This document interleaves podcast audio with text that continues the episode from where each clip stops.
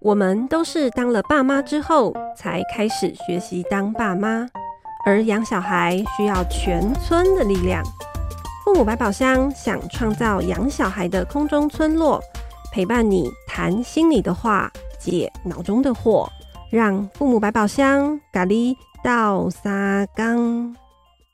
欢迎大家收听《父母百宝箱》，我是上方。那今天邀请的来宾是教育中心的主任雅萍。Hello，大家好，我是雅萍。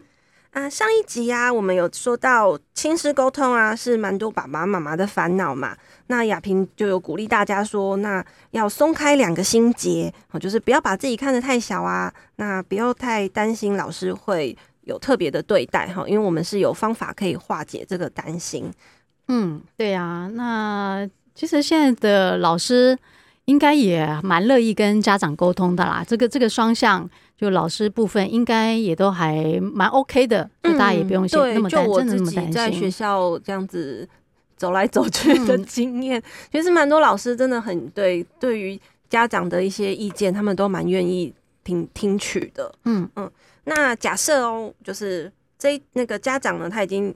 做好心理准备，就是他已经调整好自己，呃，跟老师是平等的，然后也也知道怎么跟孩子谈。那接下来，其实我觉得大家应该会想继续问说，那你要怎么开口呢？你要去约老师谈话，你第一句到底要说什么？第一句先说老师好，OK，就其实也还会蛮想知道说，那那要怎么谈？Uh-huh. 好啊，那那不然那个上方既然在学校那么遭总那么久哈，有没有什么具体的例子？我们这样谈也许会比较好。好啊，我有一个，嗯、我自己其实也也想蛮久，然后也。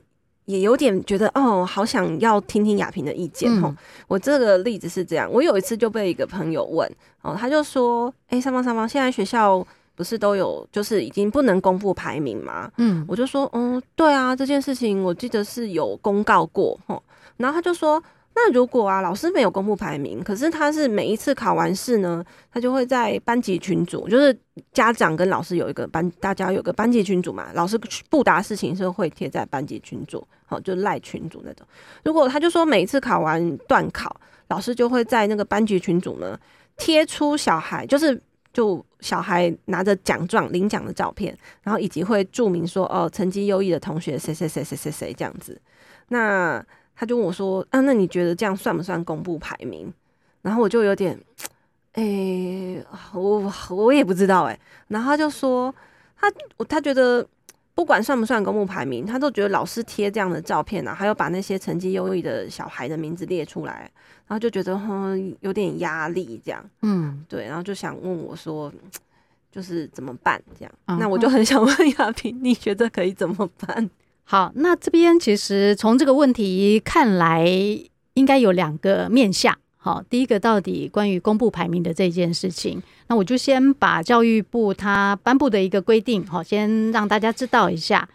他有发布一个国民小学及国民中学学生成绩评量准则，那里面第十条的第二项有规定，哈，学校得公告说明学生分数之分布情形，但不得公开呈现。个别学生在班级及学校的排名，意思就是说，他可以公告一个区间，但不可以说啊，第一名是谁，第二名是谁，哦、第三名是谁。就是老师们常常会在那个考卷上盖说，九十分以上几个人，八十分以上几个人，七十、啊、分以上几个人的这种、嗯、是可以的。对啊，因为其实这个目的是在于说，让小孩知道他在这个整体里面他自己的位置大概是在哪里，嗯、而不需要很明确的。比如他知道他是在前三分之一，嗯，或者中间或者后面，嗯，他他意思是说，他知道自己的一个相对位置之后，他就会知道哇。好像我还需要努力，或者是说，在目前这个位置，我觉得诶、欸，差不多跟我自己原来预期是差不多一样的。嗯、呃，那就避免说，因为这个排名，小孩对于成绩就会斤斤计较。嗯，所以这边是当然是在矫正大家对于成绩的扭曲的一个观念啦。嗯，嗯，那第二个部分呢，就是妈妈觉得老师在群组里面。贴这个照片，然后又公布学生的这个名字，成绩优异，我猜就只有前几名才有嘛，哈。前好像他说是前五五个，就前五个，对，就是他等于公布了前五名。呃，对，是，对。那妈妈觉得说，老师这样的一个动作对他来讲有压力，那我们就要来想想，为什么这件事情对我来说有压力，对吧？嗯，那。所以，关于有压力的这件事情，当然，因为我们现在没有机会去实际上问那个妈妈的状况，但我自己先心里面先初步设想，也许有两个可能。第一个是哇，那个群主大家都在里头，大家都所有的爸爸妈妈都在里头嘛，那然后那个前五贴出来。那我的小孩就不在前五啊，嗯，对，而且平常一起玩啊，一起什么聊天的小妈妈的小孩可能有啊，我没有，哦，所以心里面就会有这种比较的心态会出来。嗯嗯，那另外一个假设，妈妈自己觉得哎呀不要紧，但是呢，可能爸爸也在里头，爸爸就会跟妈妈讲说，哦，你看那个王小明，你看上回他那个有在里面，这次又有在里面。啊，连其他家人给的压力，对呀、啊，说我们家小孩是怎样？那你不是一天到晚那个带他去补习，怎么他的成绩没有属于优异呢？嗯，所以他有可能自己也许没有这种比较的心情，但会有从家人来的压力。嗯嗯嗯，我是这么猜想啦。嗯哦，好哦，那。哎、欸，对，那我应该要赶快跟我听同朋友讲，要要叫他一定要听这一集。对呀、啊，对，那因为那天他跟我聊的时候，我们其实是没有什么太多的时间就分开了。嗯，那我其实没有很确定他的压力来源真正来自哪里。嗯，那我觉得也没关系，反正我们就可以当成是一个通例来讨论。嗯，嗯嗯，就是我们就随便先想一个可能的来源，然后因为我觉得很想要听雅萍可以继续。讲下去说，那我们如果是因为这样，呃，有这样的例子，那他这样的整理好自己的心情之后，那他要怎么样去跟老师谈？好，那我先随便猜一个，我猜是他觉得每天那么认真陪小孩写功课，嗯，然后然后考试前也都带着孩子复习，然后出题目给小孩，结果没想到小孩可能考的分数或者是还是没有或者。本来嗯复习的时候有复习好，可是考试的时候还是写错了，嗯嗯、会不会有一种挫败的心情？对啊，应该是啦，就是他的那个挫败，嗯、也许他也有失望。嗯、那那个失望，除了对小孩失望，大他大概也对自己失望，有可能。嗯，嗯。那然后就假设我们当当然整理心情其实是一块，嗯，那然后呃整理心自己的心情，其实还包含了要整理自己的想法。那我们先、嗯、先讲说，如果我们今天要去跟老师沟通，其实我们有三个步骤。嗯，可以让家长来 follow 哈。第一个，请大家记得拿出纸笔来，有三个步骤。对呀、啊，第一个哈，就是我们要能要能够先善意的解读老师这样的一个行为，同时说给老师听。好，因为我们现在是要去找老师沟通哈，所以善意解读之后呢，也要说给老师听。那第二个呢，就是我们要如何在这一件事情上能够表达自己的想法。第三个。有了前后一跟二之后呢，我们就设法提出一个能够照顾三方的一个方案。那个三方是指老师、家长以及学生。哇，听起来大那个去找老师之前，我们要就是超级要做功课啊，对，对不对？万能的那个，嗯嗯，哇，这就你连哎、欸，你连煮饭都得要。宽聊对不对？哪有说去找老师沟通不用稍微准备一下？哎、oh.，所以所以那个心情上调整一下啦。那个做准备是任何事情都需要的。Oh. 好，那找老师就是善意解读老师的行为，把老师的好说给他听。那如果以这个例子来讲，这个例子要怎么说呢？因为就是不舒服啊。哎呀，虽然妈妈心里很酸，但终究、嗯、对吧？因为呃，所以我我一直觉得啦，哈。嗯家长要一直有有一个信念放在心里面，就是我们自己是有选择的，嗯，然后我也有这个能力做出选择，嗯，所以面对老师这样的一个行为，我我当然可以恶意的解读，哇，这个老师就是要要让没有成绩优异的这些家长难看，哦，要懂得自己去督促小孩，哦，不要那个一一一一直厚脸皮，好让小孩就这样成绩。摆成那个样子。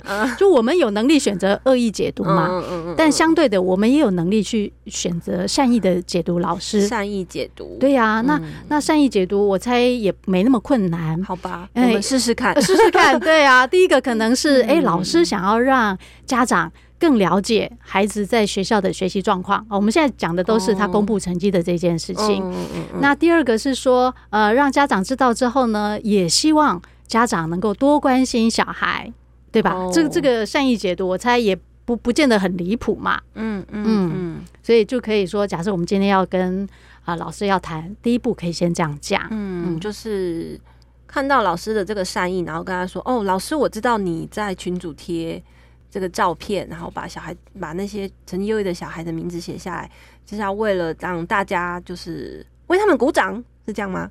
或者是为他们喝彩？那个是另外一头啦。我因为因为这个家长他是一定小孩不是那个前五名嘛，啊，所以他是没有被被公告出来的人。所以老师如果有一层用意是要对于没有被公布的的这些。小孩的家长的话，嗯，那我们就猜是他想要也鼓励家长啊，哈，那个多多关心，哎，多多关心小孩啊，嗯，这个是他的善意嘛，嗯嗯。那第二个就是说，那我们就得表达说，我对于老师公布的这件事情，我自己怎么想，嗯嗯嗯，自己怎么想，呃，并不只是说去跟老师说，哇，你这样子做让我觉得很有压力，嗯，并不是这样哦。所谓的想法是说，我对于老师会公告在群组里面这件事情，我觉得这个事情它的义理是什么？它对或不对？义理是什么？对，我们要把这个道理论述清楚啊。嗯，对不对？那就怎么去想这件事呢？因为，嗯，刚刚也知道说，哦，可以去查呃公告啊。那查完之后，其实老师的这个做法。好像就是也没有真的真的越过那个红线，就是有一点点好像踩线，可是又好像没有完全。嗯，所以这样要怎么去论述那个义理呢？如果我们是从老师想要达到的效果，嗯，这这个角度，就我我们先不谈那个什么违法这那那那件事情，就假设我们心里面想说，哎，老师他其实是有一点点用意的，嗯，但这样的一个方式到底有没有办法达到他原来希望的？哦，所以第一。第一个第一个要点就是刚刚在想说猜老师的行为，然后用善意解读，然后说出来，可能老师是这样做，其实也是在为了第二步，就是你就可以跟老师说，你我们猜你的这个想要的目的，可是你的你的呃做法，可能可能没有真的完全达到那个目的。对啊，因为我们刚刚刚想说啊，老师可能为了想要督促家长，哦，那个督促我们。夸刮胡起来这样，那其实很明显嘛，他在群组里面公告，一定很难收到特定的家长他去回应老师，所以我猜那个大概呃，老师对于某些特定需要关心的学生，他心里面大概有底，嗯。呃，如果他想要达到那样的一个目的的话，应该是要去个别私下私下对啊，而不是公开的群组里面在谈嘛，嗯，因为没有人会回他吧。对啊，好像大家就划一划，嗯、看过去。对啊，所以等于家长在第二个步骤里头，他就可以把这个想法跟老师说清楚。嗯，那然后说完之后，我们就进到第三个步骤，意思是说我们在跟任何人沟通啊，不管跟小孩或跟大人，我们不能只说你不可以这样。嗯，最好的方式是我们也同时提供一个替代方案。嗯嗯嗯，这样子对方就不用想说，他就算觉得他目前的做法不对，但他还要花力去想说，我到底要怎样做才对的时候，他要去真正呃让这个整个事情能够改变的那个可能性就比较小。哦，我觉得那个门槛帮他降低一点是吗？对啊，对啊，降低一点。嗯，所以在第三个步骤呢，我们就希望说，呃，能够提出一个方案，而那个方案能够照顾到师生。嗯，还有家长，哦、对吧？好，三方 这样子。可是如果我们提的方案就是，老师以后不要贴了。那老师我还是很想贴呢，怎么办？哎，还哎，好，这边其实大家要有一个进行沟通的一个心理准备。嗯，意思是说，我们能够好好的表达我们刚刚说的前三项。至于对方能不能收下来，甚至依照我们期待的方向去做改变，那都是另外一件事情。哦，嗯，所以如果在前提是我们能够好好的表达我们这。三个点，三个诉求，嗯嗯，基本上就不会因为我说了自自己的想法而造成对立嘛。因此，老师要不要接受这些做法，嗯、那就是真的是后续可以看再再怎么办。最起码我们已经做到我们能做的。嗯嗯。那刚刚说，如果要提到一个方案，对啊，有什么方案？我们现在也来帮他们想一下。对，因为就是希望不要贴，可是应该会遇到阻力。老师应该会觉得他。如果他还是贴呢？